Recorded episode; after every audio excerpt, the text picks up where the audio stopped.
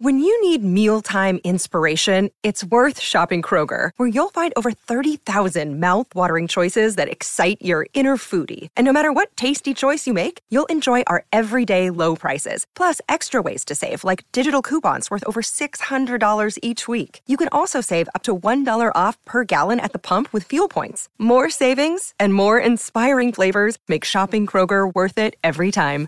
Kroger, fresh for everyone. Fuel restrictions apply. Hola a todos, soy Víctor Abarca y estás escuchando Expreso con Víctor, el podcast diario sobre tecnología, tecnología que importa y cultura digital. Y bien, el episodio de hoy, ¿vale? El programa de hoy que tenemos preparado rompe un poquito con la seriedad de la industria tecnológica que, hemos tenido así las últimas semanas con tanto informe financiero y tanto futuro y no sé qué. Y hoy abrimos de nuevo las páginas de cultura digital para hablar de mm, Steam Deck. También del rap de mm, Spotify, donde vamos a repasar las canciones y discos más reproducidos del año y también de las novedades que hay en esa discusión que Elon Musk ha iniciado con Apple. Es decir, hoy tenemos un episodio bastante guay, muy completo.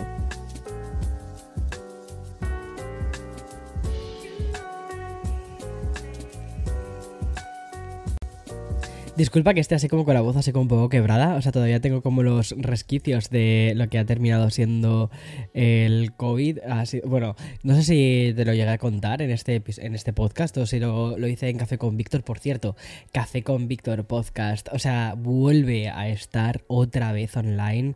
Eh, me lo estoy pasando muy bien haciéndolo, me gusta mucho el, el, el recuperar de nuevo ese, ese podcast. Pero bueno, lo que te estaba contando, pues nada, que pillé COVID, pillé COVID cuando volví a Estados Unidos. Y. mm, a ver, he estado. He estado bien, tengo que ser muy sincero, he estado bien. O sea, así como con bastante cansancio y todas estas cosas, pero en general bastante bien. Lo único que sí que es cierto que después, o sea, me ha dado así como bastante tos, carraspera, o sea, y tengo como la voz como muy rota. ¿Sabes? Ahora parezco como. Parezco. mm, Ay, ¿cómo se llama? Miley Cyrus cantando, con la voz así mm, eh, más áspera. Pero bueno, tendría que aprovechar ya ahora hacer mi disco navideño. Bueno, vamos a lo que vamos. Lo avisé, lo de Elon Musk, la verdad es que mm, ha terminado siendo un, un puro culebrón. De esos de mm, emisión diaria con giros de guion loquísimos, pero al final no deja de ser un culebrón. De amores intensos que pasan al odio y viceversa. Y si el lunes te contaba que parecía como si estuviese declarando una especie de guerra contra Apple, hoy hay que informar de todo lo contrario. Y es que da igual si entras en el New York Times o en TechCrunch, porque todos están hablando de la reunión mantenida ayer en la sede de Cupertino.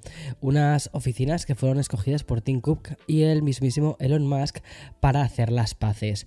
Y a todo esto me gustaría conocer los pensamientos de Tim durante todo este proceso. Es que me lo imagino un poco dándole no sé, una especie de, de no, no abrazo, pero un apretón de manos y pensando también eh, a ver cuándo va a volver a querer liarla este señor.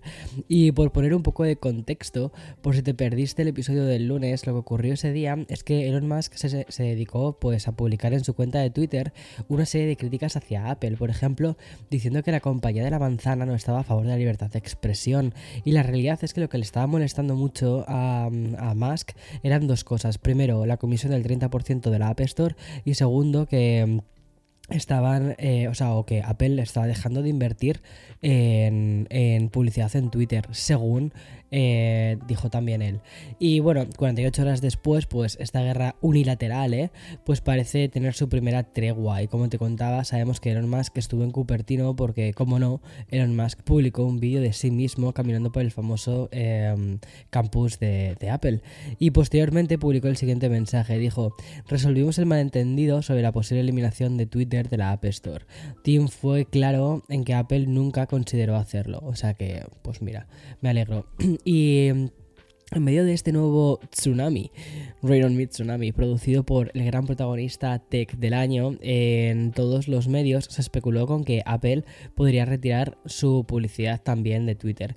Y en el otro lado, también los mismos sites especializados en tecnología señalaron que la plataforma tenía decidido relanzar Twitter Blue, pero fuera de la App Store.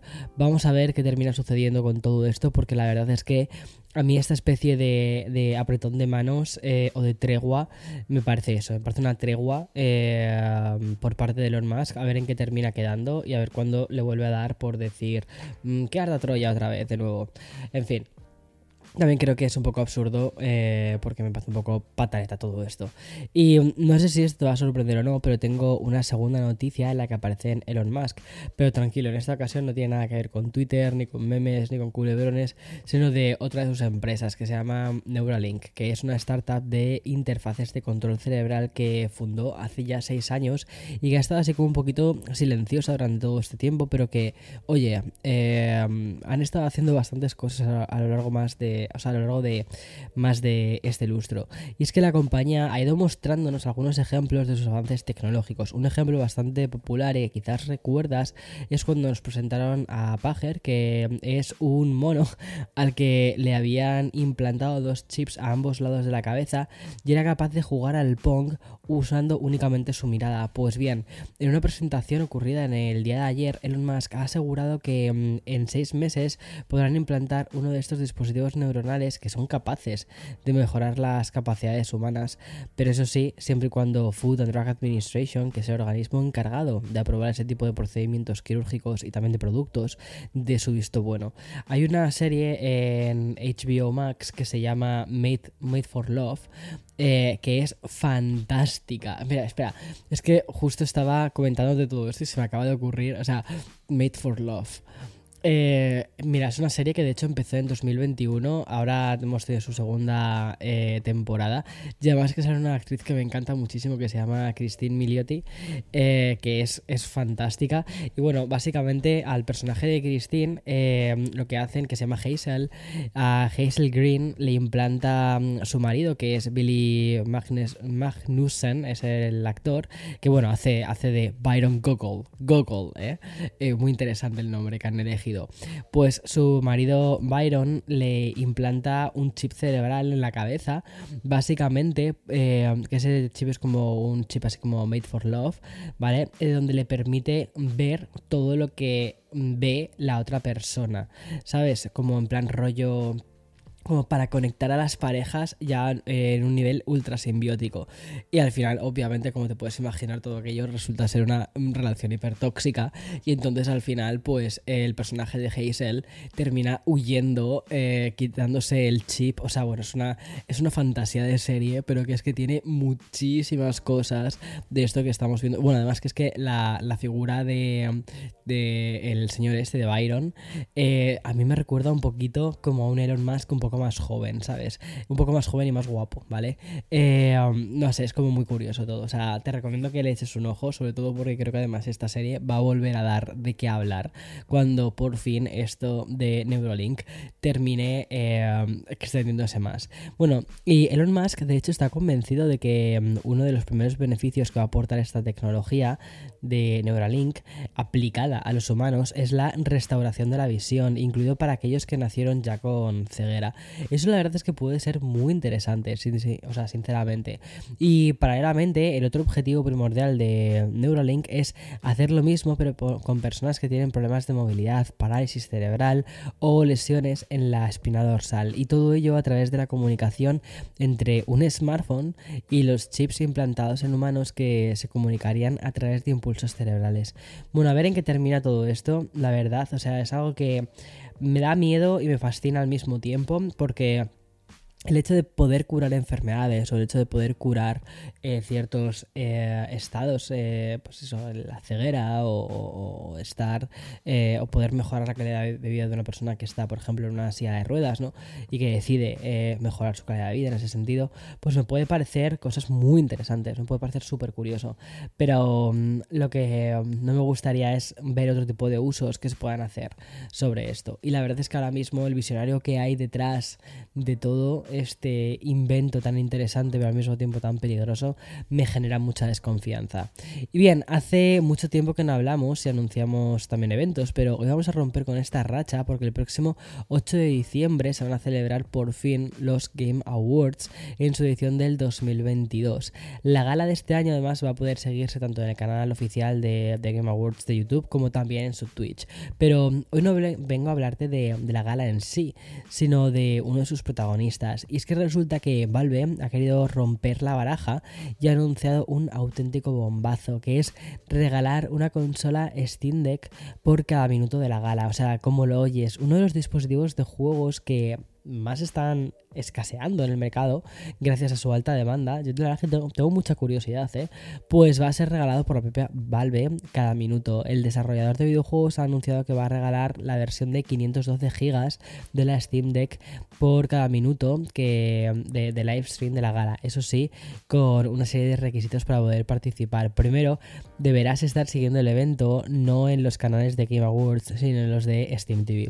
Y segundo, debes estar registrado en la web oficial del sorteo que Valve ha lanzado ya. Y mm, en tercer lugar, la ubicación en la que te encuentres será importantísima. Y es que la compañía ha comunicado que solo van a poder participar los usuarios que residan en Estados Unidos, Canadá y la Unión Europea, es decir, las zonas en las que Steam Deck ya se encuentra a la venta. Pero ojo, porque hay un cuarto requisito igual de importante. Y es que para participar tienes que haber realizado una compra en Steam entre el 14 de noviembre del 2021 y el 14 de noviembre del 2022. O sea, eh, pues yo creo que, sí, no estoy seguro, creo que sí. Y a partir de ahí, pues Valve va a aprovechar la gala para ir sacando un nombre por cada minuto de la celebración anual de la industria de los videojuegos. Y si tenemos en cuenta que este tipo de galas suele extenderse más allá de las dos horas y media, pues estamos hablando de unas 150 Steam Decks que no, no, no, está nada mal, pero me hago una pregunta. ¿Existen tantas? O sea, ¿tiene ahora mismo tantas en stock? Porque la lista de espera no baja, ¿eh? Bueno, y vamos a ir cerrando ya el podcast de este jueves, pero antes tengo que recordarte que ya tienes en tu correo electrónico la última newsletter de Café con Víctor. Y aunque no te quiero hacer muchos spoilers, por si no lo has visto aún, sí que quiero mencionarte que el siguiente tema del que te voy a hablar va a estar incluido en la newsletter. Y no sé si te has dado cuenta, pero hoy hemos entrado directamente en diciembre y entre las muchas consecuencias que tiene la llegada del último mes de este año es el de las listas.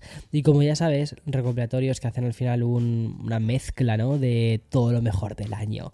Pero además en cualquier aspecto, sector, ámbito, cultura, tecnología, arte, todo. Todo al final lleva como sus listas.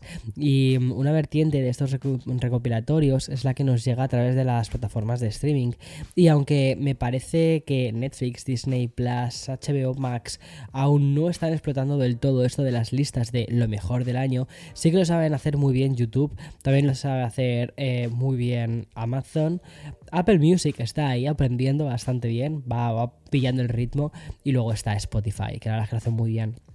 Y un año más el Wrapped de Spotify va a invadir las redes sociales con las listas de lo mejor del año para cada usuario. Pero mm, como no podemos ponernos a enumerar las playlists de ahí todo, lo más interesante del Wrapped siempre viene en las listas de lo más reproducido en Spotify.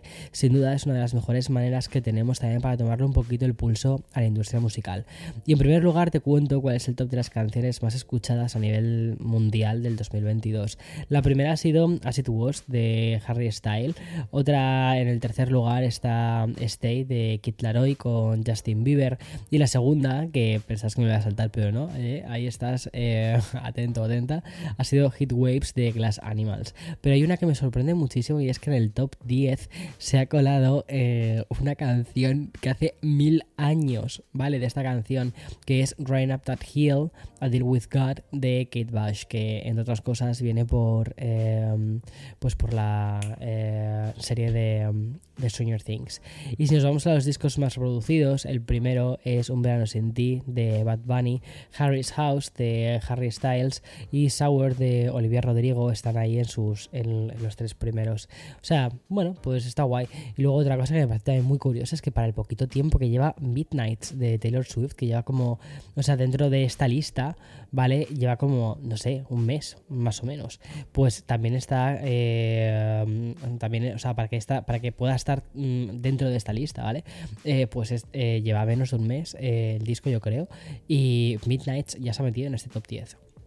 Ya para terminar con este bloque improvisado de cultura digital, recuperamos a otro de estos protagonistas que han sido eclipsados en las últimas semanas, y me estoy refiriendo a Netflix, plataforma de streaming que lleva en constante evolución durante todo el 2022. Por ejemplo, ¿vale? La, con la inclusión de las suscripciones con publicidad a precios más reducidos o con lo que nos llegará lamentablemente en 2023, que es la prohibición, o mejor dicho, el peaje a la hora de compartir las cuentas. Y yo creo que esto de verdad se debería de, de mm, de pensar mucho porque puede ser un golpe fatal para ellos. Pero lo que hoy te quiero contar va por otro lado, y es que no sé si conoces un poco cómo funciona la industria de Hollywood, pero los grandes estudios tienen un método para, para probar, ¿vale? Para testear las películas antes de sus estrenos, y son una especie de prueba ante un público elegido, limitado, que tras el visionado, tras el visionado dan sus notas a los ejecutivos de los estudios. Yo me acuerdo cuando estuve, cuando me invitaron, eh, creo que fue, bueno, fue Dolby, para los Oscars del 2019, creo que fueron, ¿no? Los Oscars. Eh, cuando, cuando fui a ver a Lady Gaga. O sea, para mí fueron los Oscars de Lady Gaga. Pues eh, me acuerdo que nos llevaron a una de las salas de visionado, de hecho, donde se estuvo visionando la película de A Star is Born y donde también hicieron todas las correcciones de color y demás con pantallas de cine que estuviesen con Dolby Vision. Pero bueno, eh, me llamó mucha atención cuando nos contaron un poco cómo funciona este proceso. Y es que lo que hacen es eso, mm, cogen a un focus group, es decir, a personas elegidas dependiendo de sus demografías, ¿vale? Los meten en la sala, se ven la película y luego eh, van tomando notas y les dicen, pues oye, ¿te ha gustado? ¿Por qué? ¿Por qué sí? ¿Por qué no? Tal. Y una vez que se analizan las opiniones de estos espectadores, pues los estudios pueden mandar a los directores rodar nuevas escenas, ¿vale? Eliminar algunas escenas del, del montaje o incluso, atención, ¿eh? sustituir actores del casting. Y eso también se hace con las series y los ejemplos más históricos los tenemos, por ejemplo, en una de las series más importantes de la historia, que es Juego de Tronos y su famoso episodio piloto, el cual, el cual fue rodado de, de nuevas en su totalidad tras un test screener bastante negativo. De hecho, para que te hagas una idea, se cambió, por ejemplo, a la actriz que interpretaba a Khaleesi. Y mm, volviendo a Netflix, ¿vale? Porque me estoy, se me está yendo muchísimo.